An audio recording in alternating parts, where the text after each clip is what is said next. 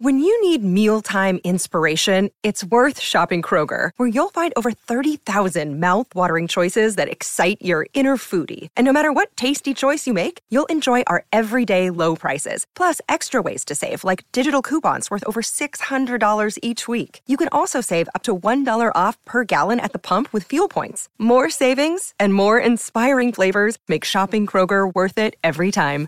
Kroger, fresh for everyone. Fuel restrictions apply. Conceptos de magia y hechicería son, para toda mente civilizada, sinónimos de farsa y superchería.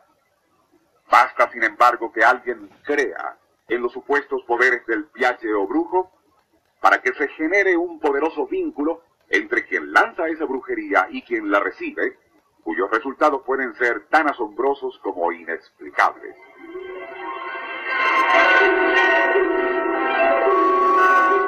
Nuestro insólito universo.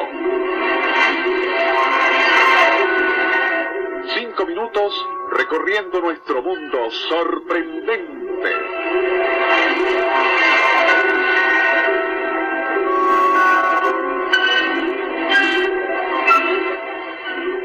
Juzgado Superior de Salisbury, Rhodesia, febrero de 1949.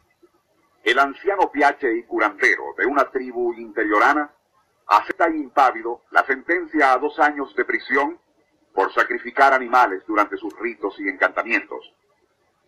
Es al informársele que además destruirán todos sus amuletos y brebajes, cuando enfurecido lanza una maldición sobre la municipalidad, asegurando que los leones aterrorizarán a Salisbury. Todos sonríen, pues a menos que sea en el zoológico, jamás se han visto leones sueltos en la ciudad surafricana. Dos semanas después, sin embargo, hundirá el pánico en una céntrica calle no muy lejana a la legislatura, cuando varios leones hacen su agresiva aparición.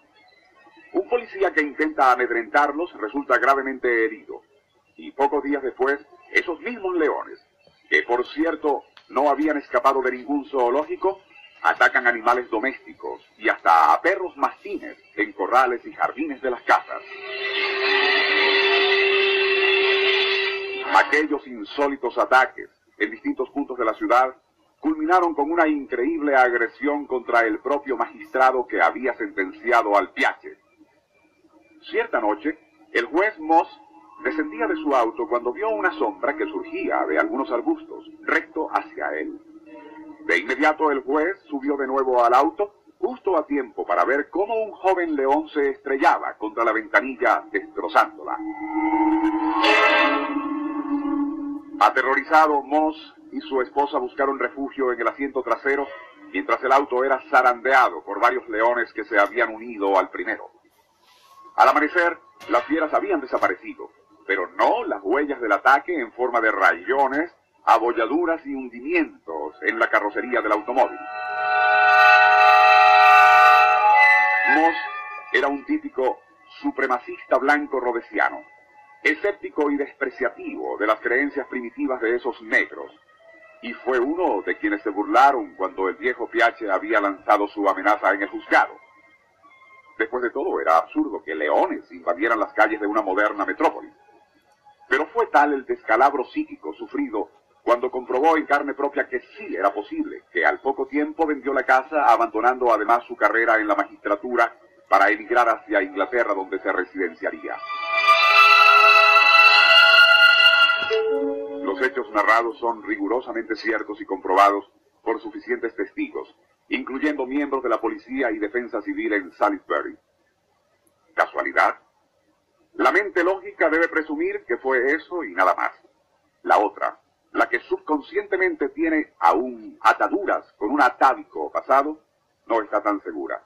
Y de allí precisamente es de donde emana el supuesto poder de los viajes.